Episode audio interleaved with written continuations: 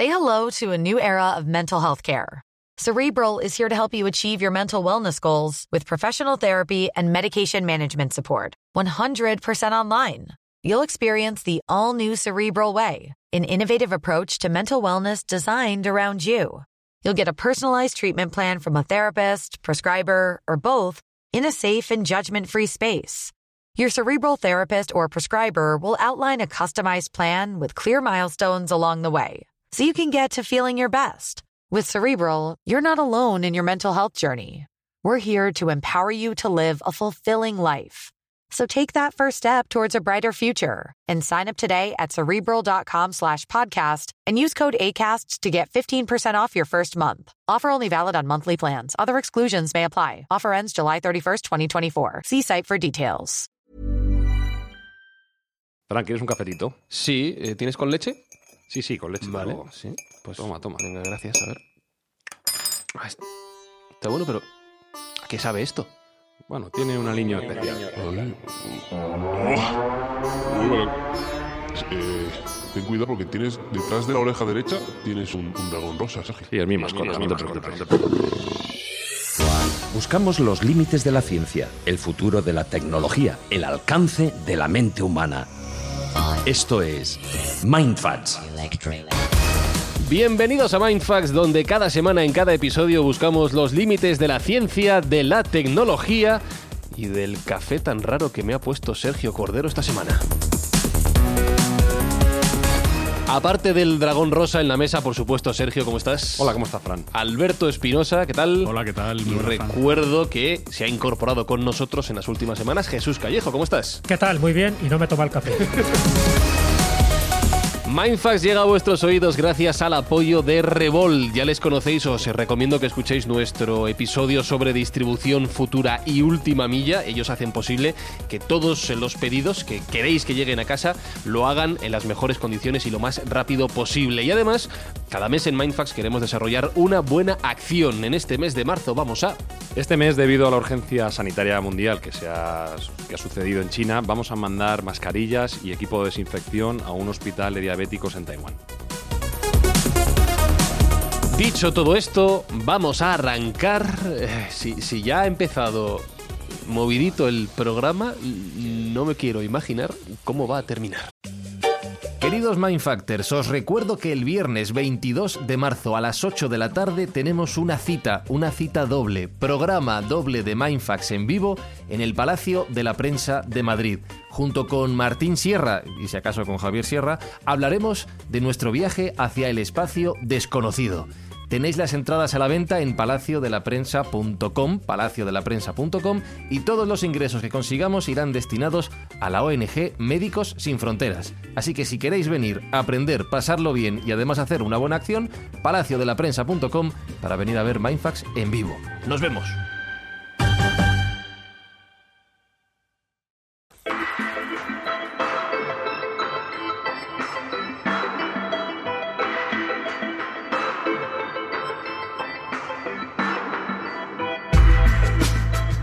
Bueno, espero que, lo terminemos bien. Yo por lo menos espero terminarlo sabiendo lo que veo y entendiendo todo lo que, lo que escucho, más allá de este dragoncito que tenemos en la, en la habitación. Eh, pero hoy hablamos de sustancias, de, puedo decir, drogas también, todo tipo de, de elixires que buscan de alguna forma desafiar a la muerte, que es parte de este especial que estamos desarrollando en Mindfax, saliendo de los límites de nuestra propia percepción. Esto que suena. Estaba pensando, por ejemplo, en el movimiento hippie, ¿no? Y todo lo que se hablaba, todo lo que se denostaba en los años 60 este colectivo, pero esto, esto es de toda la vida. Sí, ciertamente consustancial a la esencia humana es intentar escapar a la certeza que tenemos acerca de la muerte. Todos tenemos claro que en algún momento vamos a morir, pero hay gente que se revela contra esa certeza. Y desde luego que se ha buscado desde el inicio de los tiempos la fórmula para escapar, eh, qué elixires tomar, qué pócimas mm, proceder para intentar dilatar al máximo posible el tiempo de la muerte o incluso esquivarla. Ujú. Mira que lo hemos intentado, Jesús, pero todavía no hemos encontrado la fórmula perfecta. Todavía no, estamos detrás de ese elixir de la eterna juventud. No somos los primeros. Acuérdate que ya Juan Ponce de León ya intentaba buscar esa fuente de la eterna juventud y buscándolo, buscándolo, pues al final descubre Florida.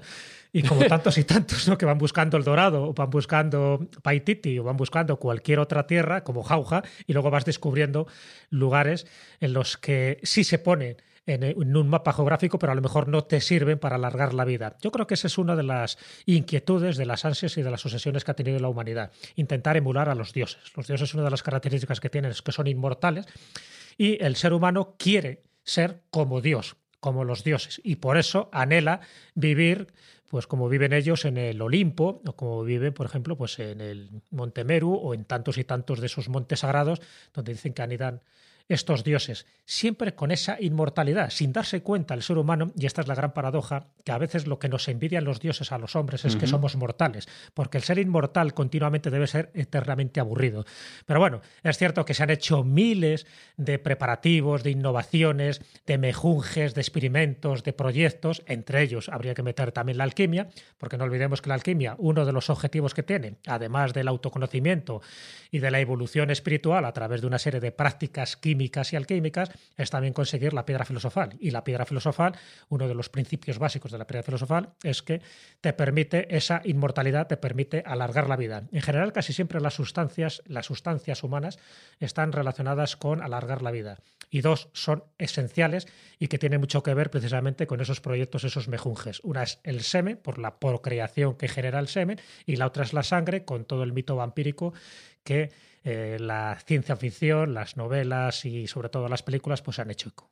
Son los fluidos vitales, por así decirlo. Claro. Y, y, de esos elixires que has mencionado, incluyendo la propia piedra, ¿cuáles serían los más curiosos, los más llamativos en la historia, los que más a ti te llaman la atención por lo que sea?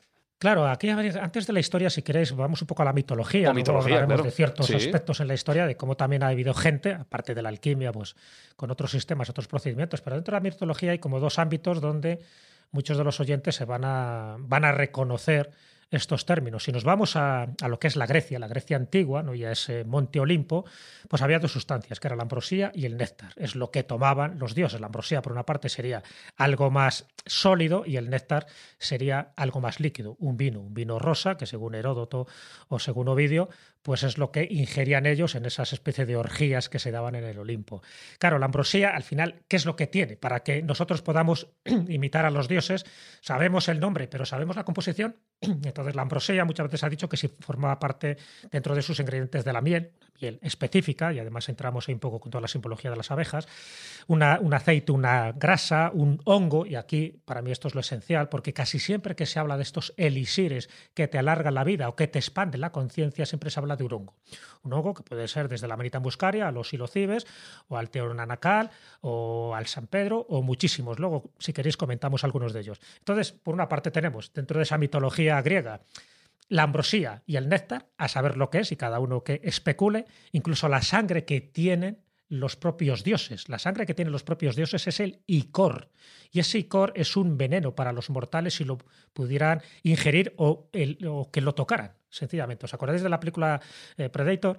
Esa, sangre que tiene ahí verde, que, que, además es corrosiva. Pues bueno, una cosa parecida dentro de la mitología griega. Y si nos vamos a la mitología hindú, por poner el otro ejemplo, en otro lugar geográfico, se habla siempre de dos sustancias o de tres. Por una parte, el anrita, es anrita hindú, el soma védico, y el aoma. El aoma sería dentro del mundo de la Vesta, que es el libro sagrado de los mateístas, donde también dicen que esa sustancia servía para equipararte a los dioses. Y claro, y aquí entramos en un punto que dejo ahora entrever, y es qué fue el fruto prohibido de Adán y Eva en ese Edén, en ese paraíso perdido, para que cuando ellos toman ese fruto prohibido del árbol del bien y del mal o del árbol de la sabiduría, les expanda la conciencia. Erróneamente dice que es una manzana. La manzana no aparece por ninguna parte escrita en la Biblia ni en el Génesis. Entonces hay autores, como Robert Grace, entre otros, que dicen que eso que expande la conciencia fue un hongo. Es decir, lo que tomaron nuestros primeros padres en el paraíso terrenal fue un hongo que les expande la conciencia y al ser conscientes de quiénes son, en ese momento se equiparan a los dioses que les habían creado. Y ahí es donde empieza su éxodo, su problema, porque parten de una premisa y es que mientras estuvieran felices e inconscientes o ignorantes, su vida sería eterna. Al ser conscientes de quiénes son, huyen del paraíso, bueno, les echan más bien y consiguen una mortalidad. Y desde ese momento es cuando dice parirás a los hijos con, dolor. Con dolor, etcétera, etcétera. Es decir, el tener el conocimiento de esa forma también tiene sus contrapartidas. Y la contrapartida es que, muy bien, quiere ser como los dioses, pues a partir de ahora te tienes que buscar tú solo las habichuelas. Entonces es el ansia desde aquel momento de volver otra vez al origen, de volver al paraíso perdido. Por eso siempre se habla del paraíso recobrado, que multitud de obras, como la de John Milton, intentan otra vez buscar esa edad de oro, esa edad edénica, donde éramos como dioses, pero que precisamente al tener conciencia de nuestra propia mortalidad y de nuestra propia carnalidad, nos hemos dado cuenta de que tenemos que buscar las sustancias propicias, sea la ambrosía, sea el néctar, sea la anrita o sea el soma, para volver a ser dioses pero en su paraíso. Estoy pensando que, la búsqueda de esta fórmula mágica a lo largo de, esa historia, de la mitología que hacía Jesús, es un poco me recordaba la fórmula de la Coca-Cola, ¿no? que no, sabemos cuál es y, siempre estamos intentando descubrirla, por lo menos la competencia. En este caso, eh, hablamos de, algo diferente con esa búsqueda de la, eternidad. Eh, y decías fuera de micrófono, y ya volviendo a la historia, Sergio, que hay un estado, tu amado estado de Japón, que se creó gracias a una de estas sustancias? Sí, gracias a la búsqueda de un elixir de la eterna juventud, que además fue ordenada por el mayor regidor que ha tenido China, que es Qin Shi Huang, que es el creador del Estado y el jefe de la dinastía Qin, el, iniciador de la dinastía Qin. Este hombre estaba muy preocupado por la muerte, como todos los emperadores y como todos los humanos. Entonces él decidió mandar a sus mejores hombres a la búsqueda de ese elixir de la eterna juventud. Concretamente mandó a Shufu, que a nosotros nos suena un poco a, risa, pero debe ser algo muy serio en China, porque lo mandó con no menos de 3.000 vírgenes entre chicos y chicas para conseguir ese elixir de la eterna juventud. ¿Y por qué las 3.000 vírgenes o los 3.000 vírgenes? Pues debe ser que para, para purificar un poco la misión, para que fuera una misión pura y casta eh, y que tuviera más posibilidades de éxito. Tampoco es el trasfondo exacto, pero quiero, quiero yo imaginarlo. En principio, este elixir se supone que estaba en el monte Penglai que era un monte imaginario y, místico, y mítico, perdón, que, tenía que encontrar este, este Shufu. Finalmente, Shufu tuvo su, etapa, su aventura, y no fue capaz de encontrar este elixir de la eterna juventud y no volvió, no volvió a, a Qin Huan. Sin embargo, llegó a una tierra misteriosa que mil años después los exegetas eh, chinos llamaron Dazhou, que se identifica a día de hoy con la tierra de Japón, con las islas de Japón. Con lo cual, podemos decir que Shufu fue el primer emperador japonés y que su, su encuentro con esa tierra prometida fue gracias a este mandato que recibió de Qin Shi Huang de encontrar el exilio de la eterna juventud. Con lo cual, efectivamente, esta búsqueda de la inmortalidad pues, ha creado la nación más importante de la Tierra a nivel cultural para mí, que es Japón. Y bueno, pues es una, una fórmula curiosa. También hay una una, una, historia mística de cómo, de dónde viene la bandera japonesa, que algunos dicen que es un, un sol naciente, que tiene todo el sentido que pudiera ser un sol naciente, hay una lectura alternativa, y es que cuando fueron los agentes de Qin Shi Huang a buscar a Sufu, ya que no volvía con el exir, celoso de que pudiera haberlo encontrado y que se lo estuviera guardando para él mismo, el Sufu muy astutamente creó una estratagema y es eh, refugiarse dentro de unas, de unas cuevas y poner unos trapos, digamos, con el color de la bandera japonesa, sobre un fondo blanco, un punto rojo, que en China se, asociaba con el funeral.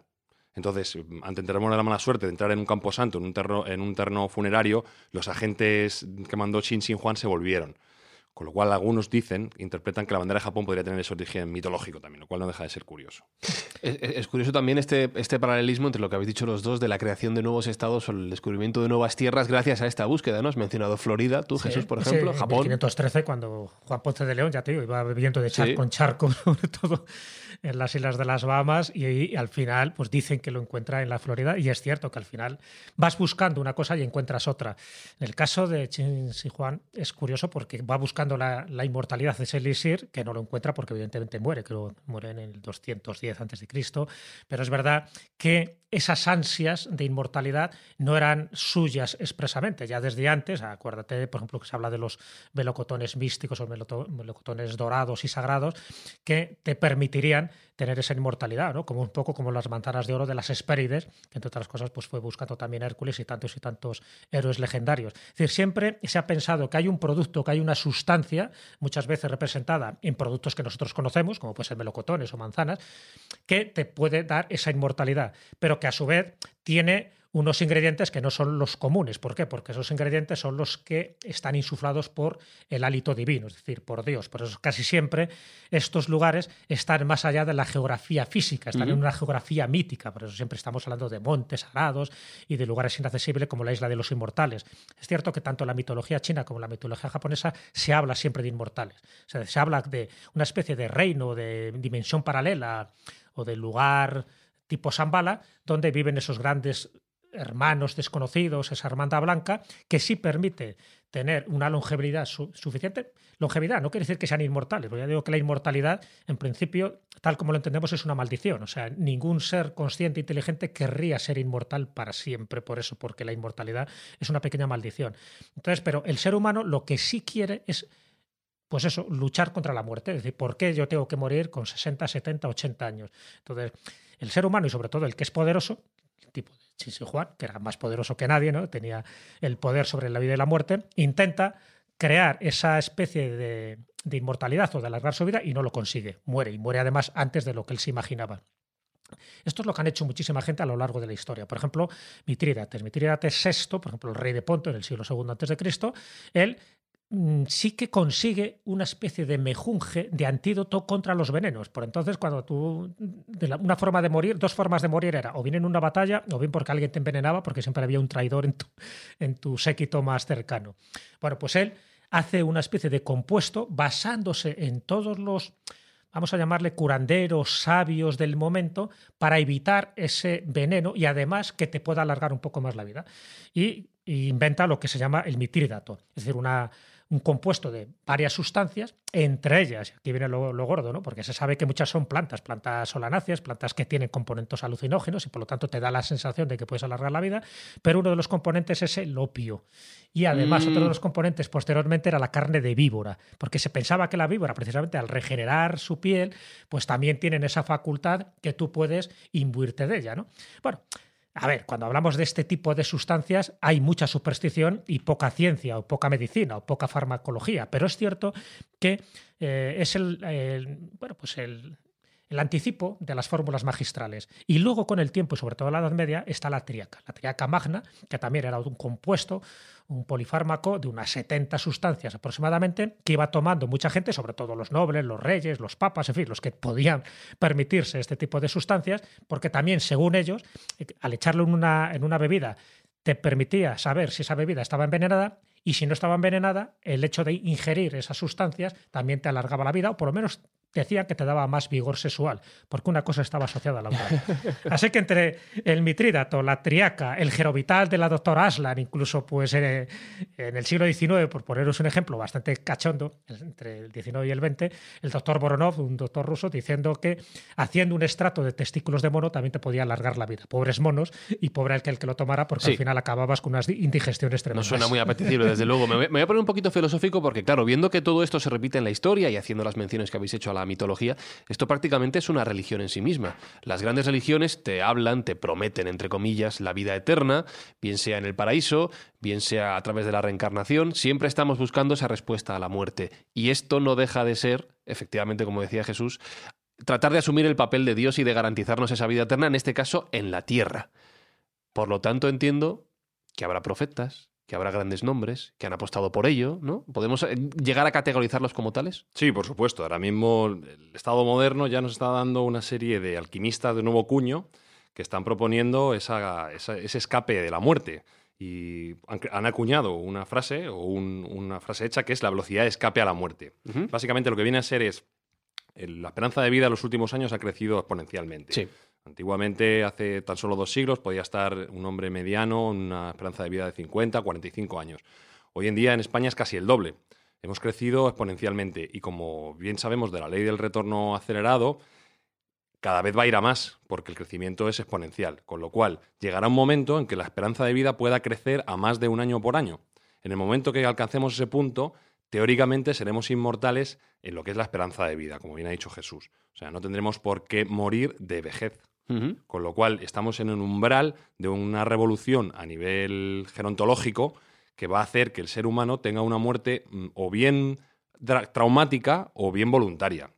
Porque podríamos escapar mediante fármacos y mediante estos nuevos compuestos que se están descubriendo de la muerte natural por, por edad, que es la que solemos tener. Y como tú bien decías, hay una serie de gurús y de nuevos, eh, digamos, alquimistas, como yo les he querido reflejar, y el principal de ellos sería sin duda Aubrey de Grey. Aubrey de Grey Aubrey es de Grey. Aubrey de Grey. Vale. Aubrey de Grey es un gerontólogo británico cuya pinta es ciertamente excepcional porque parece un Gandalf del siglo XXI. Tiene una barba que Pues no le llega por el me, pega, ¿no? Me lo imaginaba algo así. Bueno, yo creo que sí, ¿no? Sí, Si sí. tiene- Tiene una barba que le llega hasta el ombligo, pelos súper largos, todo su pelo. La verdad que mm, lo que proclama, él podría cumplirlo porque tiene cerca de 60 años y está estupendamente bien. Aubrey de Grey eh, lo que viene a poner de manifiesto es que la primera causa de muerte en el mundo moderno es la edad. No es ni las enfermedades cardiovasculares ni el cáncer, no, simplemente nos morimos de viejos. Claro. Entonces, eh, él lo que, digamos, acusa a, la sociedad es que se queda impasible ante este ataque del- de, esa enfermedad que se llama edad. Lo damos todo por sentado y pensamos que es una cuestión natural, evolutiva natural, que nos tenemos que morir de viejos. Sin embargo, la biología no dicta eso. Hay muchos casos en los cuales hemos visto animales que envejecen y no mueren. Estrellas de mar, algunos, bueno, algunos microbios, etcétera, que pueden, que pueden rozar ese concepto de la inmortalidad. Y él lo que está trabajando es en buscar una fórmula que nos dé ese escape a, la edad, a la muerte por edad y por degeneración del sistema, eh, que es básicamente un subproducto de la vida, porque al final nuestro metabolismo lo que hace es envejecer a medida que va viviendo más. Él viene a proclamar una frase que yo creo que hay que tomarla con pinzas, pero que de ser cierta mm, sería muy interesante para nosotros, porque viene a decir que cualquier persona que esté en una edad mediana está en el rango de ser inmortal. O sea que más o menos estamos en ello. Los que estamos en esta mesa estaríamos en ese rango. ¡Guau! ¿Os imagináis, oyentes de Mindfacts, que ahora os dicen que no vais a morir jamás? Dadle una vuelta un minuto.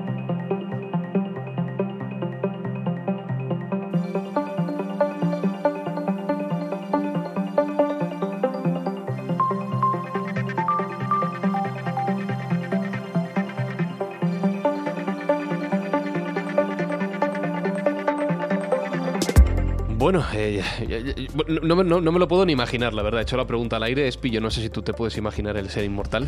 No sé, no, me da un poco de pereza, la verdad. ¿eh? Yo así pensando tú y yo, vaya perezón. Si me cuesta con 41 ya me da un poco pereza. Claro. Hostia, con también depende de- 1441. Y de cómo llegues, porque si estás 1441... ¿Y con amigos o solo? cómo? Ya, ellos también tendrían que ser inmortales, ¿no? Pero imagínate aguantar a la misma gente 1400 por años. ejemplo. A mí Uf, 1400 madre mía, años. qué o al pereza. cuñado. Al cuñado, al cuñado. La Unas suegra. 400 cenas de Navidad. Imagínate. Eh, y luego aparte que como vayas, porque a mí, por ejemplo, me van a seguir subiendo las dioptrías 1400 años. Uy, Y- imagínate. Imagínate, a la no quiero ni imaginarlo. Gafas con carretilla. También. Todos son desventajas. Sí, No, no, la clave, la clave que Aubrey de Grey y otros gerontólogos proponen es que se va a envejecer, pero con las capacidades físicas de un adulto joven, por así decirlo. Ajá. ¿eh? Entonces, se va a envejecer en edad, pero no, eh, se va, no se va a repercutir en lo que nosotros conocemos como senectud. No va el, el cuerpo a decaer y no va a perder facultades. Con lo cual, esto es una parte muy importante. Vamos a tener una vejez prolongada y a su vez de calidad.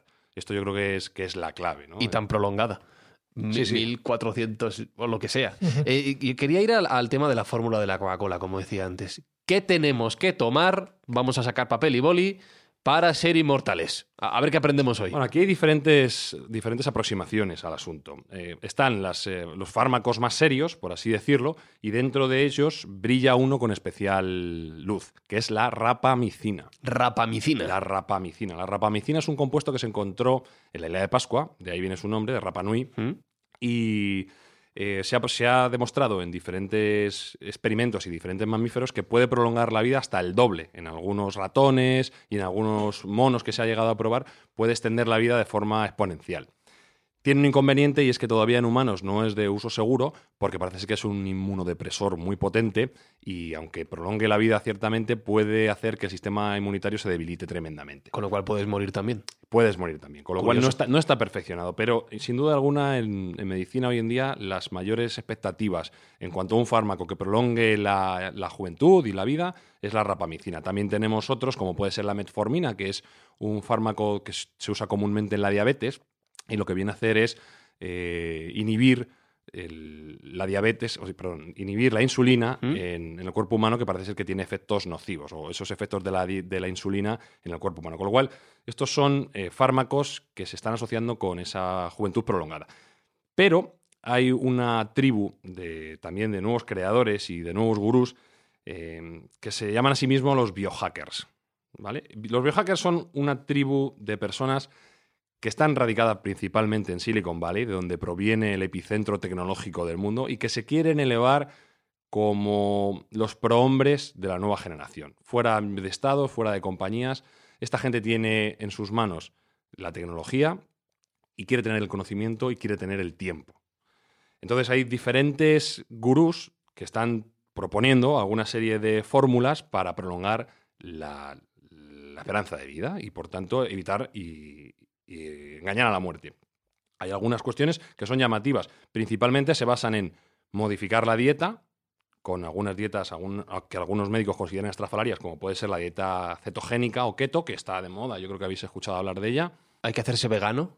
No, no, Ah, no. vale. Esta además concretamente mm, eh, abusa, usa y abusa de la grasa animal. Ah, bi- bien. Y- Adelante con ello. y de la carne. Vale, vale, vale. Viene a ser, con un esbozo muy rápido, eliminar de la dieta los carbohidratos. Ajá, De tal vale. modo que el cuerpo, en lugar de utilizar glucosa para su funcionamiento normal, utilice cuerpos cetónicos que se generan endógenamente y viene a, viene a ser quemar la grasa que uno ya tiene. Hace- a Pinoza no le está conven- no le convence No, esta. no, ni a Espinosa ni a muchos otros médicos. Lo cierto es que funciona como dieta de adelgazamiento, pero parece ser que bueno, mucha gente pone en cuarentena las bondades de la propia dieta. Sin embargo, como os digo, es una dieta que se ha extendido tremendamente en toda la plana tecnológica americana y por consiguiente ha tenido repercusión por todo el mundo. Y hoy en día tiene muchísimos seguidores. Esta es la famosa dieta Dukan.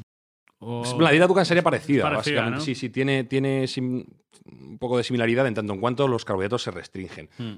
Nada de pan, nada de pasta, nada de patatas. Mm, Esto a mí también me va un poco mal, me encanta Mm. el pan y así, Sí, entonces me va un pero, poco sí, mal. pero bien de proteínas, eso sí. Sí, Ya, carne sí, sí. a, a A todo lo que tú quieras. Más que Vale. carne, la dieta cetogénica en realidad está basada en grasa, fíjate curiosamente, porque la carne también tiene una respuesta insulínica, que es lo que se pretende evitar. Entonces, habría que tomar mucho aceite de oliva, mucha mantequilla, mucho, mm, mucha yema de huevo, todo lo que sea graso, queso, Ajá. estaría más que permitido y bienvenido en esa dieta. Que es contraintuitivo completamente. Un hígado feliz, además. Claro. Sí, bueno. Trabajando a tope. Sí. lo cierto es que luego las pruebas médicas que se han realizado no parece que sean tan nocivas. Hay gente que mejora su perfil lípido en, lipídico en la sangre y, bueno, hay, hay gente que le está funcionando realmente. Yo Ya. conozco casos además cercanos que han adelgazado. Lo que pasa es que Pero- luego tiene inconvenientes. Claro, yo te iba a decir que si hay que quitar los filetes, si hay que quitar el pan, a mí no me convence esta. No, no es, no Ahí- es la más, no, digamos, apetecible.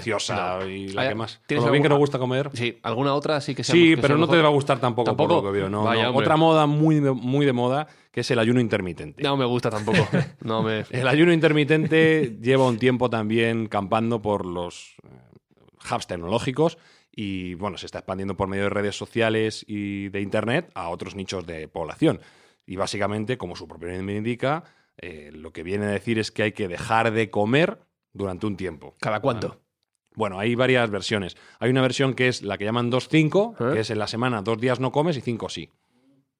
No, esto es como Y trabajar la entonces, versión ¿no? más sencilla que se puede hacer y que de hecho nosotros muchos lo hacemos sin darnos cuenta es la ventana de alimentación. La ventana de alimentación de X horas. 8 horas, 6 horas, las que tú consideres durante el día. Es decir, podrías comer desde la 1 hasta las 8, una ventana de 7 horas, o de la 1 hasta las 9, una ventana de 8 horas, ¿Mm? y las 16 restantes no consumirías ningún tipo de alimento. Esto da tiempo a que el cuerpo entre en un estado que se llama autofagocitosis, en el cual las células se van regenerando y parece ser que es un buenísimo para, para el propio organismo y se ha demostrado en mamíferos y en propios humanos que tiene efectos rejuvenecedores. Esto es curioso porque ya que hablabais de mitología y de religiones antes, y perdón por la comparación, pero me recuerda mucho al Ramadán. Por supuesto, es que el ayuno religioso tiene mucho que ver con esa capacidad regenerativa Mm. que tiene eh, hoy en día. Entonces, la idea de, este, de estos ayunos intermitentes viene también de estos ayunos religiosos que se han tomado y que son comunes tanto en el catolicismo, perdón, en el cristianismo, Sí. como en el ramadán,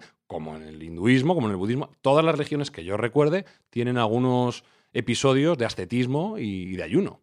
Va, vamos a ver una cosa. Jesús, yo creo que lo de, vamos a ver, comer todos los días es innegociable, ¿no? Eso no lo discutimos. Comer cada solo ocho horas al día, luego quedamos y nos vamos al ovni, lo que sea, y no podemos comer nada. Tampoco lo veo. No, yo tampoco lo veo. Yo creo que todas estas recetas que acaba de comentar Sergio, yo no sé si cronológicamente te va a alargar la vida, pero sí que te se va a hacer la vida mucho más Sí, larga. mucho más pesado. Al Sí, sí, sí, sí, sí. A lo si mejor es eso. Claro. cuando, cuando termina la dieta. Pasa un poco como el ramadán. Ya sabes Sí. que el ramadán es un ayuno un poco también relativo, porque es el ayuno hasta que se pone el sol. A Un ayuno tú- intermitente. ya comes un poco de todo, ¿no? Pero es cierto que el ayuno, desde ese punto de vista tanto dietético como religioso, es para purificar el cuerpo. O sea, que es una especie de ascetismo, es decir, yo puedo estar durante unos cuantos días eh, en ayunas como, como ofrenda a Dios, Como Pero- sacrificio, claro. como sacrificio, Sí. pero también, y indirectamente, aunque eso no se dice, pero también porque te regenera un poco, Mm. ¿no? El- el- el- y eso te lo dice cualquier, cualquier médico. Es decir, de vez en cuando conviene eliminar toxinas. Una forma de eliminar toxinas es eso, dejar a Claro. tus órganos libres sin que les metas ninguna otra sustancia, por menos sólida. Líquidas es distinto. Y, y es cierto, vamos, eh, un poco lo que estaba diciendo Sergio, hay cantidad de, de personas, de gente que ha intentado luchar contra eso, contra la muerte o por lo menos contra la, la cronología en la que uno debería ya dejar este mundo o esta envoltura llamada, llamada cuerpo. Y claro, los intentos que se han hecho son muchísimos, desde lo más grotesco, y ahí os he contado lo de Boronot, hasta los más racionales y sensatos. ¿no? Y lo sensato es sabiendo que en la naturaleza tienes multitud de cosas que te pueden dañar, pero también te pueden sanar. Es decir, es conocer un poco las propiedades que tienen, pues por ejemplo, los árboles o cada planta. Eso ya lo decía Paracelso. Paracelso decía en su momento, dice, Dios no ha puesto ninguna enfermedad en este mundo sin haber puesto también el remedio para curarlas. Otra cosa es que sepamos cuál es el remedio. Antes Sergio hablaba de que en Rapa Nui, en la isla de Pascua, se ha encontrado una de esas sustancias, y no te digo en el Amazonas, antes de que lo deforesten por completo, porque ahí perderemos una gran farmacopea natural, ¿no? Igual que en tantos y tantos lugares. Pero bueno, fíjate, si hacemos caso un poco a los que más saben en general de todo esto, y uno de los que siempre eh, ha ido por delante de nosotros ha sido Buda, él decía una cosa que para mí me parece esencial porque en el fondo está en la base de todo lo que nos enferma y, a la postre por lo que vamos a morir. Decía Buda que nosotros somos lo que respiramos, lo que, lo que pensamos. Incluso también lo que comemos. Es decir, serían como tres componentes que son esenciales. En el fondo, si os dais cuenta, al final de qué morimos a la larga. De lo que estamos respirando, la cantidad de porquerías que estamos respirando, de lo que comemos, lo para que muchas veces son enfermedades que se manifiestan a, a largo plazo, entonces no somos conscientes que a lo mejor por la ingesta de esa carne concreto, de ese pescado que tenía mercurio, de ese anisakis, pues al final te genera una serie de, de inconvenientes físicos. Y muchas veces por lo que pensamos, eso es muy importante, porque muchas veces nuestros pensamientos también nos generan, por una parte, un- una prolongación de nuestro estado vital, si son pensamientos positivos, es decir, si lo vemos un poco, por decirlo así, de color de rosa, o gente que vive en un mundo deprimido donde, sin darse cuenta, porque no lo hace de forma consciente, se está Claro. acortando su vida, por lo que pensamos. Pues digo que son tres ingredientes fundamentales. ¿Qué es lo que ha hecho la gente? Pues decir, bueno, pues vamos a atacar estos tres frentes precisamente, no tanto para no morir, que yo creo que estamos todos de acuerdo, que es una falacia y además sería un inconveniente, sino para alargar la vida. Y no solo alargarla, sino que sea más placentera los años que vivamos en este planeta llamado Tierra. Entonces, vamos a ser conscientes con lo que pensamos, no seamos negativos porque eso nos está perjudicando, nos está, por decirlo así, bajando nuestro sistema inmune. Vamos a ser conscientes con lo que respiramos y luego, por supuesto, con lo que comemos. Entonces, desde ese momento, desde esa premisa, desde ese punto de vista, se han creado pues eso, esos polifármacos, esos elixires, esas recetas. La de Razkurbeil es una de ellas, que lo va a comentar ahora Sergio, o la de eh, Fernando Sánchez Dragoz es otra, de tantas y tantas personas que quieren resistirse a eso, están desafiando a la muerte y quieren que haya una velocidad de escape a la muerte de la forma más rápida posible, pero también de la forma más inteligente y más coherente posible, que es a través de estas sustancias que tiene la naturaleza, pero que hay que saber utilizar. Y entonces ahí es donde se combinan vitaminas, minerales, probióticos, hormonas, aminoácidos, antioxidantes, etcétera, etcétera, porque sabemos positivamente que eso sí que te alarga la vida. Todo esto lo podemos poner en una pastilla para los que somos vagos. En una sola no, Ah. eh, hay que tomar más de una, So- pero... bueno, ¿cuántas hay que tomar? Bueno, depende de a quién sigas. eh. Ah. Por ejemplo, si seguimos la dieta o el, el plan personal de un gurú, que también está muy presente en nuestros programas, que es Ray Kurzweil, recordemos, jefe de ingeniería de Google, inventor del sintetizador y predijo la caída del muro de Berlín, el teléfono móvil, etcétera, etcétera, etcétera, un visionario, Pues este señor toma eh, todos los días 250 pastillas. ¿Eso es peor que hacerse mayor?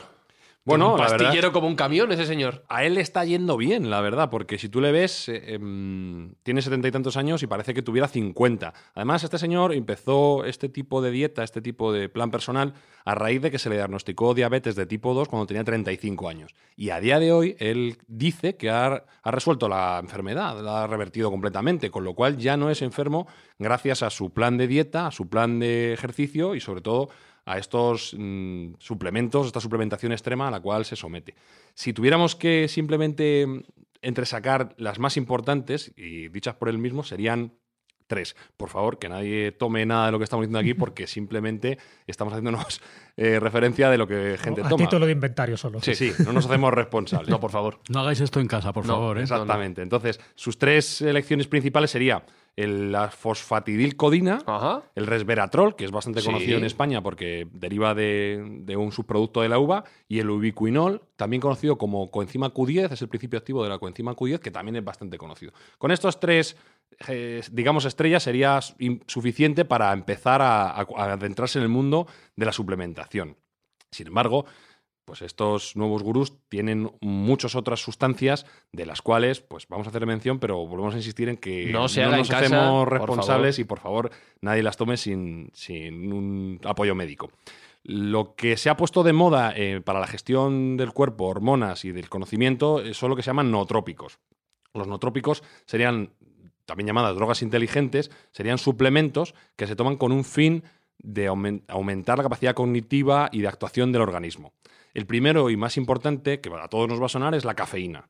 Sí, claro. La cafeína se toma muchísimo, en- creo que es la bebida, el café es la bebida más tomada en, en todo el mundo y todos conocemos sus efectos. A una gente le impacta más, a otra gente le impacta menos, pero desde luego que por mediación de una reacción química sobre la adenosina en, en el cuerpo humano, aumenta la alerta, disminuye el sueño. A mí personalmente me encanta el café y la cafeína sería uno de mis suplementos o no trópicos favoritos. Luego hay otros, la L-teobromina, eh, el- incluso algunos basados en la cultura ayurvédica como la sawanda, eh, el ginkgo biloba. Bueno, la pues- teína también sería. Sí, La- sí, la sí, sí. La también, teína también. La teína, yo no soy químico, pero de la cafeína se diferencian, se diferencian poco. poco. Entonces, eh, bueno, pues hay un, un montón de suplementos. Incluso ha- hay una industria que ha crecido un poco al, al albur de, este tipo de, de, sumi- de suministros, pues que se están tomando tremendamente con la gente con la intención de crear un conocimiento expandido, hacer mejor su trabajo, estar más concentrados y, en definitiva, ser más eficientes. De la cafeína os puedo contar una anécdota también. Una de las bebidas que fue estrella durante el año pasado en Estados Unidos es el llamado café a prueba de balas. ¿Qué es lo que me has puesto tú antes? sí. No, ese iba Ah, con otra cosa que hablaremos. Vale, después. vale, vale, vale. ¿Y qué diferencia el hay? café a prueba de balas, pues tiene una narrativa muy curiosa. Si yo te digo simplemente que el café a prueba de balas es un café con mantequilla. Con pues, mantequilla. Sí, con mantequilla Vale, batida, eh. igual te quedas un poco frío. Sí. Pero sin embargo, si te lo cuenta su creador, un tal Dave Asprey, que es un, un tecnólogo también, que fue, estuvo forjado en diferentes empresas tecnológicas de, de Silicon Valley antes de crear su propia empresa, que entre otras cosas se dedica a hacer este café a prueba de balas, él cuenta que durante un viaje al Tíbet, en un momento de desfallecimiento, unos locales se le acercaron y, medio muerto, le dieron un té con mantequilla de yak y alguna sustancia que él no, no conocía, pero que inmediatamente le recompuso y le vino fantástico para poder seguir el viaje. Y a partir de ahí, él creó esta mm, fórmula, esta mezcla, que consistiría en un café de, él dice, calidad excepcional, porque lógicamente lo vende, que está exento de micotoxinas, que él dice que el café normal las tiene, y, que él complementa con mantequilla orgánica, alta en omega 3 y eh, aceites MCT de cadena, que sería de cadena mediana, que son, y aceite de coco. Esta sería la fórmula básica. Todo eso se bate, queda un café como, como si fuera un capuchino, así con espumilla Sí. y, y blanco. Y la verdad que de sabor está bastante bueno. Es y que yo sí, debo decir, Solo de escucharlo empacha, ¿eh? sí, sí, sí, es potente. De hecho, él, él recomienda que sustituyas tu desayuno por esto. Ah, solo eso. Sí, claro, ten en cuenta que un café de este estilo tiene 450 calorías. ¿eh? adiós a la tostada, adiós a, a no la tienes que barrita. desayunar nada más. Vale. Doy fe de que quita el hambre. Sí. Doy fe de que es muy positivo para la alerta, para estar despierto y parece ser que puede tener algunos elementos cognitivos positivos. Tanto es así que se ha puesto muy de moda en Hollywood. Hay muchos actores, hay muchos guionistas que lo están tomando. Hay muchísimos médicos que lo denostan completamente y que no apuestan por la bondad de ese tipo de, elementos. Pero mira, para que veas la viralidad, eh, para cómo funciona y cómo las cosas se ponen de moda y son imparables. Este señor ha construido un imperio basado en el café a prueba de balas donde ya tiene ahora mismo otra, otro rango de materiales a prueba de balas que alcanzan pues toda la nutrición y está ganando dinero a expuertas, con lo cual un pequeño, un pequeño, una pequeña bebida que según él copió del Tíbet llevada a cabo en la nueva versión tecnológica, pues está reportándole beneficios millonarios. Te veo especialmente interesado, Espinosa. No, quería preguntar que por qué a prueba de balas. Bueno, ese nombre que él le puso, ¿no? Ah, Al final ese el marketing, marketing, ya sabes marketing. que el marketing hay que, Es que había yo me que lo, imaginaba, diferenciarlo. me lo imaginaba como una Sí. cosa tan pastosa que no Tan había. espeso que claro, no había que Dios En que inglés es. Bulletproof Coffee y no, no, no es, no es tan espeso, ¿eh? la verdad que luego no es tan espeso. Como se bate, queda, queda bastante sabroso y es untuoso en la boca. La Ajá. verdad que yo creo que el ser humano sí está preparado para apreciar la grasa en, en el paladar y, la grasa proporciona un bienestar cerebral casi instantáneo porque nosotros genéticamente yo creo que estamos programados para ello. Entonces este café mm, puedo decir que, engaña. Hay, una cosa que os quería comentar en relación con lo del ayuno. No sé si lo habéis leído. Hay una cosa que está muy de moda en Silicon Valley que se llama el ayuno de dopaminas. ¿No lo habéis leído? Sí, sí, sí, sí, sí, sí, ¿Y lo, eso he- lo leído. eso dieta de dopamina, yo lo La como dieta de dopamina. Bueno, es el ayuno de dopamina. Sí. Pues eh, bueno, resulta que la dopamina es una droga, entre comillas, que segregamos de manera natural. Y eh, como estamos sobreestimulados continuamente, pues eh, audiovisualmente, mm, por azúcar, tal, eh, pues la gente de Silicon Valley decide hacer ayuno de dopamina. que Abstenerse abstenerse completamente de- durante 24 o 48 horas de cualquier tipo de estímulo audiovisual. No se escucha música, no se ve televisión, no se, no se contempla nada, no se toma azúcar. De manera que tu cerebro, como no está segregando dopaminas, se, se reinicializa. Sí, como si dijera. Hace y- ¡pum! y entra en un reset.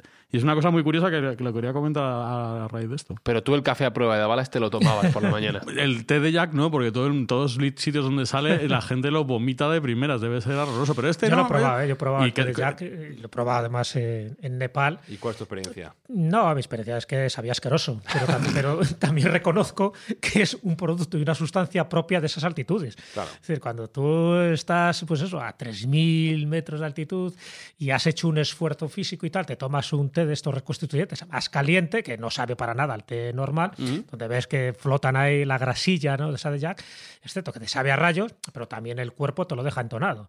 Entonces, cada cosa tiene lo suyo, igual que si vas a los Andes y te tomas o masticas las hojas de coca, ¿no? También pues tiene ese efecto, por una parte saciante, ¿sabes? Y además regenerador de tu vitalidad, porque entonces hace que subas y subas y subas también, pues montañas, gracias a, a ese estímulo que no es alimenticio, pero sí engaña de alguna forma al cerebro, porque en el fondo es un poco lo que estaba diciendo Espinosa. Es lo que hay que buscar es esas áreas cerebrales donde tú puedes engañar al cerebro para que no estés comiendo siempre, para que por algún tipo de sustancia te incite no solo a vivir más, sino a ser más feliz. Y también sabes que hay otra especie de remedio, no sé si terapéutico, que es excitar un poco dentro de nuestras zonas del cerebro la oxitocina, ¿no? esa especie de hormona de la felicidad, donde también se puede conseguir, porque en el fondo lo que se busca con todo esto, ¿qué es? No solo es vivir más, sino vivir mejor. Mejor, claro. Entonces, claro, consiste en decir, vale, pues eh, todo tipo de sustancias alimenticias, píldoras, panaceas, porque en el fondo la palabra clave es la panacea, es decir, qué sustancia es la que yo puedo ingerir para que me haga más feliz, más vital y más longevo. Bueno, pues ahora mismo, gracias al, transhumanismo en fin, a todas esas corrientes que me imagino que comentaremos, pues lo que se busca es incrementar nuestra capacidad intelectual, pero también física y también psicológica. Entonces, muchas de ellas es a través de estimulación de ciertas zonas del cerebro, donde sabemos que nos puede permitir abundar más en determinados aspectos, consumiendo menos, sustancias que a la larga, lo que decía de la comida, a la larga lo que no crea es una oxidación del cuerpo. Y eso es lo que genera enfermedades y lo que genera que tu, tu esperanza de vida se acorte. De momento no, no habéis comentado ninguna receta que me convenza al 100%. No quiero quitarme comida, no quiero tomar 200 pastillas al día, eh, no quiero tomar cosas que saben a rayos, como habéis dicho ahora. Y estaba pensando, me estaba preguntando, voy a aprovechar para mandar un, un saludo, un abrazo fuerte a los oyentes de Mindfax fuera de España, sobre todo en Latinoamérica, está empezando a funcionar muy bien, en México y en otros países a través de Apple y de Spotify. Un saludo y un abrazo a todos ellos y gracias por estar ahí. Pero te quería preguntar, Jesús, si en España, ya que estamos nosotros aquí grabando este, este programa, tenemos algún ejemplo de alguien que haya decidido crear su propia fórmula secreta para la inmortalidad. Sí, sí, sí, sí. Ese alguien ya lo he citado antes y además es muy mediático, ¿no? Que es Fernando Sánchez Dragó, no solo ya en sus distintos programas de televisión, los artículos que ha publicado, sino uno de sus últimos libros se titula precisamente así, Sangrila, dos puntos, el elixir de la eterna juventud. Él no habla de inmortalidad, él tampoco quiere ser inmortal, igual que le pasaba a Jorge Luis Borges. él lo que quiere es el tiempo que esté en este planeta, pues ser feliz y bueno, pues darle, dar rienda suelta a todos sus sentidos. Y, él, desde hace mucho tiempo, ya te digo que lo ha dicho por activa y por pasiva, pues él tiene una fórmula, lo que llama el elixir drago. Antes se tomaba unas sesenta y tantas pastillas, ahora la ha reducido solo a 40. Yo a este hombre le conozco personalmente, en fin, está en alguno de los encuentros eleusinos que él organiza. ¿Tú le ves bien? Yo le veo bien, es verdad. Él tiene 84 años y es cierto, además sufrió un infarto, un infarto tremendo, ¿no? Con tres bypass. Es decir, tú le ves y a, nivel mental, me refiero, evidentemente tú le ves físicamente y bueno, es que ya es un hombre. Un señor de 84 años, de 84 años. Pero a nivel mental, la agilidad que tiene, la memoria que tiene, cómo te hila las cosas y además cómo te los cuenta, esa, esa, esa verborrea característica de Sánchez Dragó, pues es increíble. Entonces, bueno, uno de esos encuentros elusinos se celebró lo que él llama el, el Tíbet soriano, el Tíbet español, ¿no? que es en Castilfrío, donde él tiene su hogar y donde tiene un poco su sangrila, ¿no? ese sambala específico. Y yo entré en su cuarto de baño y vi, y me lo enseñó además él, pues todos los productos, los medicamentos que él se toma cada día. Ya digo, que ha reducido un poco la dosis. Y él lo que llama el elixir, el elixir drago, que, que lo vende además, lo vende a través de también de su, su mujer, Naoko, y bueno, pues toda esta parafernalia que él tiene ¿Cómo lo avala? Diciendo, yo me lo estoy tomando y yo tengo, dice, un vigor sexual y un vigor. Todo acaba en lo mismo. A ¿eh? todos los niveles. Sí, sí, sí, sí, Y evidentemente, pues ahí está. decir, otra cosa es que exagere o no exagere. Él parte de una premisa y él dice que nos morimos porque nos oxidamos. Entonces, muchos de estos productos, de esta farmacopea, de este elixir drago, que él lo experimenta porque dice que es un cobaya. O sea, el primero que lo experimenta es él y luego pues le pasa lo que pasa, pero solo recomienda cosas que él ha experimentado y que sabe fehacientemente que son positivas, que a él le funcionan y por lo tanto, si a él le funcionan como ser humano, entiende que a otro ser humano le puede funcionar. Y, y se basa mucho en los antioxidantes. Básicamente, eh, su fórmula se pondría un poco de como de cuatro o cinco ingredientes fundamentales. Uno se ha dicho ya, que es el reverastrol. Y además ya sabéis que incluso hay toda una marca que se ha, que se ha generado, eh, avalada por el CSIC, ¿no? Donde se basa en este resveratrol, que básicamente está tomado del pellejo, ¿no? de la uva, en fin, de, las moras, en fin, de sustancias que tienen unos antioxidantes muy contrastados. Por otra parte estaría la melatonina, también el extracto de granada y, cómo no, su, su producto estrella, que es el reishi. Para el reishi, que es un hongo que viene precisamente del lejano Japón y también de China, porque tiene que ser específico, este ganoderma lúcido, que sería el nombre en latín que tiene el reishi, para él es la panacea absoluto, que es lo que te ayuda a regenerar todas tus células y a que seas, pues eso, una persona que aunque en tu carrera de identidad aparezcan 84 años, tú sigues teniendo una vitalidad de veintitantos años. Y evidentemente él lo demuestra, lo dice y se confirma larga vida para Sánchez Dragó, pero evidentemente es que todo lo que está diciendo se puede avalar con su propio testimonio. Entonces, bueno, pues sería como nuestro Red Curveil a la española. Eh, yo respeto mucho que lo pruebe él mismo. Ahí tengo que decir Sánchez Dragó 1, Elon Musk 0. Vete tú a Marte primero antes de mandar al resto. Digo, eh, que queda alguna receta no te más. No te metas con el líder, con el líder supremo. ¿Alguna receta más que debamos considerar si queremos ser siempre jóvenes? Bueno, una tendencia que es curiosa dentro de también Silicon Valley, que como digo marca tendencia, porque al final lo que quieren hacer estos pensadores de Silicon Valley, estos eh, emprendedores, es básicamente controlar el mundo. Y para controlar el mundo quieren estar lo más, lo más lúcidos posibles y quieren tener la mayor capacidad de conocimiento posible en, un sistema de interés compuesto en el cual ellos se alcen con, pues eso, con el control absoluto. Y hay una tendencia que es curiosa, que son las drogas no físicas. Drogas no físicas. Drogas no ¿Te físicas. las bajas por USB o algo así? ¿O cómo va esto? No exactamente de momento, porque todavía no hay conexiones al cerebro tan directas, hasta que el padre de todos los inventos, Elon Musk, eh, mejor es un Consiga. Neuralink. Ajá. Eh, pero las drogas no físicas vendrían a ser someterse, que Jesús nos podrá comentar un poco también de dónde viene y qué tradición tiene, someterse a una serie de frecuencias y de sonidos a través de, mm, del oído que alterarían el funcionamiento del cerebro humano y nos pondrían en un estado de trance. Ajá. No deja de ser eh, una herencia de lo que puede ser un- una sesión tibetana de cuencos, una- unas frecuencias de cristales, que eso se ha utilizado en, en muchas ceremonias anteriormente. Lo que pasa es que con las posibilidades que tenemos hoy en día de emitir la frecuencia que queramos exactamente en cada momento, pues según los teóricos de las drogas no físicas, se pueden estimular determinados puntos del cerebro que hacen que estemos en un mejor o peor humor, que tengamos una mayor o menor creatividad. Y bueno, pues me parece una tendencia que es interesante. Mira, eh, vo- voy a ir con un caso concreto, no diré nombres por si no quieres, Espi, eh, pero Ya, hay una ya- persona. ya- ya sé de qué sí, sí, una persona cercana a ti. que Dilo, utili- dilo, dilo, que- dilo, dilo. Una persona Dilo, cercana a él que está estudiando y que utiliza no sé qué frecuencia es, tú lo contarás mejor que yo, para concentrarse precisamente. No sé, a mí me parece una tarada tremenda. Yo así os lo digo. Ya lo. Esta- es, es- es- es una señora que, Que vive cerca de él. que vive cerca de mí y se pone, pues no sé, deben ser 60 hercios o así. ¿Pero le funciona o no?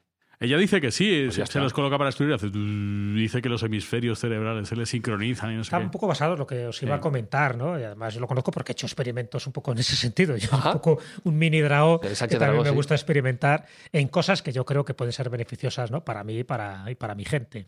Entonces, eh, hay un instituto que se llama el Instituto Monroe, donde juega precisamente con Sí. esas frecuencias que son los sonidos binaurales. Es decir, tú te colocas unos cascos. Eso, eso, entonces, no me acordaba el nombre. Eso, Claro, eso, te eso. entra pues unas- una frecuencia por un lado y otra, y luego tu cerebro, tus dos hemisferios, pues lo, lo equilibra, lo regula, y luego, según qué tipo de frecuencia, incluso qué tipo de música, pues también sirve para estimular determinadas zonas del cerebro, que sirve para eso también, para intentar, pues eso, para, para tener un grado hedonista mucho mayor ¿no? de la vida, o más positivo, o más alegre, o sencillamente no tanto para alargar la vida, pero sí un poco por los condicionamientos que os decía antes. En la medida que tu cerebro esté sano, que esté equilibrado, pues mucho más vas a alargar la vida por razones obvias. ¿no? Entonces sí que los sonidos, lo que tú decías, no, no son drogas, pero es aprovechar la tecnología para que tu cele- cerebro se autorregule o más bien se, se equilibre. Mira, ha, ha encontrado Espi una de esas frecuencias, a ver. A ver, a ver. Esto, esto es. Parece un aspirador. Y dices que se pone a estudiar con esto. Sí, sí. A ver.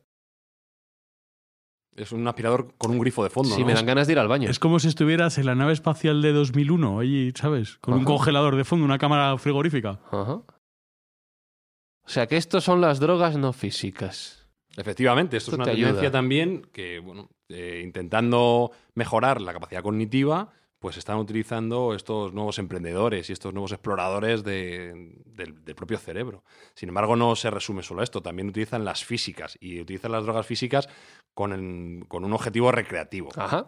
Por ejemplo. Pues, por ejemplo, se está también experimentando con dosis mínimas de LSD y MDMA. Ah, entiendo ahora lo del café. Sí, efectivamente. Ahora ya, ahora ya las- lo has ligado. Vale. Eh, estos- esta gente que intenta dar un nuevo uso a este tipo de drogas están buscando desconectar o relajar por mediación de, estos, de estas sustancias. Por ejemplo, el LSD en concentraciones muy pequeñas conseguiría una relajación después de un día duro de trabajo mucho más placentera que nuestra típica siesta.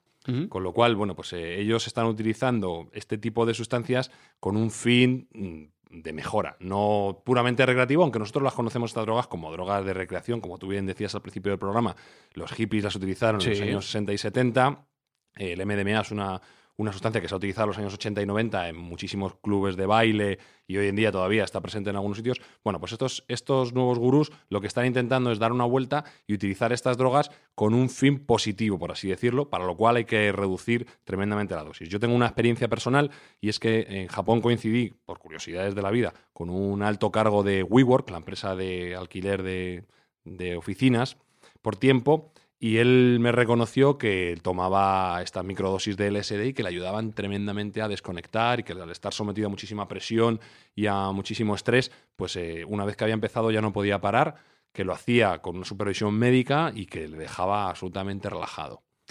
Normalmente termino cada episodio haciendo una pregunta trascendental de si vosotros haríais tal. No voy a preguntar si vosotros querríais ser inmortales o eternamente jóvenes, eso ya lo dejo a consideración de cada una. La pregunta de esta semana, Espinosa, es: ¿tú cambiarías la siesta por un poquito de LSD? Joder, qué pregunta más trampa. Ya, esta, Sí, ¿eh? sí, sí.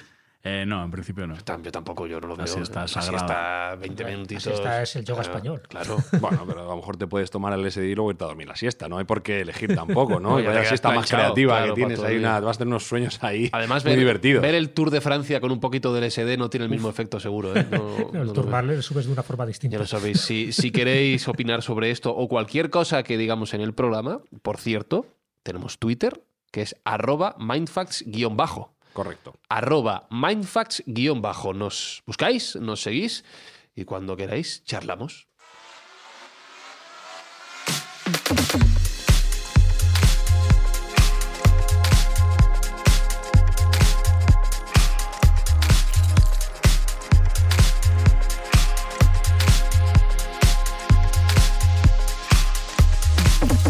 Pues Jesús, yo creo que donde esté un buen café con leche por la mañana, un buen bocata de jamón a cualquier hora del día y una siesta, para mí es la mejor receta para ser o joven. un chocolate eternamente. con porras, ya Chocolate. que vivimos en Madrid. Entonces, yo creo que cualquier cosa, mientras sean las dosis equilibradas, todo es bueno. Sí, señor. Gracias, Jesús. Una De semana nada, un más. placer. No te he visto muy convencido, Espi. Sí, sí, no, estoy de acuerdo ¿probarás? ¿Probarás? ¿El qué? ¿Cualquier cosa de estas? ¿El, el Eh, café a prueba de balas? El café a prueba de balas no me importaría. Sí. El LSD a lo mejor tampoco. Ajá. Y no, pero los, los ayunos estos que Ah, no, este, no, todo esto no me ha convencido nada. Todo lo que no sea no comer es malo. No, no, yo, no, yo no quiero vivir una vida así. Gracias, Espi. A vosotros. Y Sergio, solo nos queda recordar, como cada semana, que este programa llega a los oyentes de Mindfax gracias al apoyo de Revolt, ya les conocéis, aquí les habéis escuchado, y que, como siempre, Mindfax tiene una buena acción asociada que este mes será. Este mes va a ser enviar material quirúrgico y médico para la gran plaga de coronavirus que estamos teniendo en el mundo. Se lo vamos a mandar a un hospital de diabéticos de Taiwán. Y antes de cortar, quiero hacer una confesión. ¿Cuál? Yo también tomo alguna cosilla especial para Pero, preparar pero los ¿cómo? programas. ¿Pero cómo? ¿Cuál? sí. ¿Qué Antes tomas? de cualquier programa de Mindfacts, tengo un ritual por el cual me preparo un bocata de sardinas. Claro que sí. Antes de empezar, que me da un subidón de omega 3 y Ajá. hace que mi cerebro funcione a un poquito mejor ritmo del que suele funcionar, que es bastante malo. Me parece muy bien, pero solo le veo un problema. Pescado, pescado, ¿no? Pes- ¿El pescado y la inmortalidad también van, van unidos? Mano a mano. No, yo no quiero vivir en un mundo así, no quiero. Pues gracias, Sergio, y gracias a todos vosotros. La semana que viene nos escuchamos aquí en Mindfax. ¡Chao! Mindfacts llega cada semana a tus oídos a través de Spotify, Apple Podcast, Evox, Google Podcast o tu aplicación favorita. Búscanos en redes sociales. Somos Mindfacts. ¿Alguien quiere tomar un poco de? Aquí todos los ingredientes necesarios. Lo único que necesito es un sitio donde cocinarlo.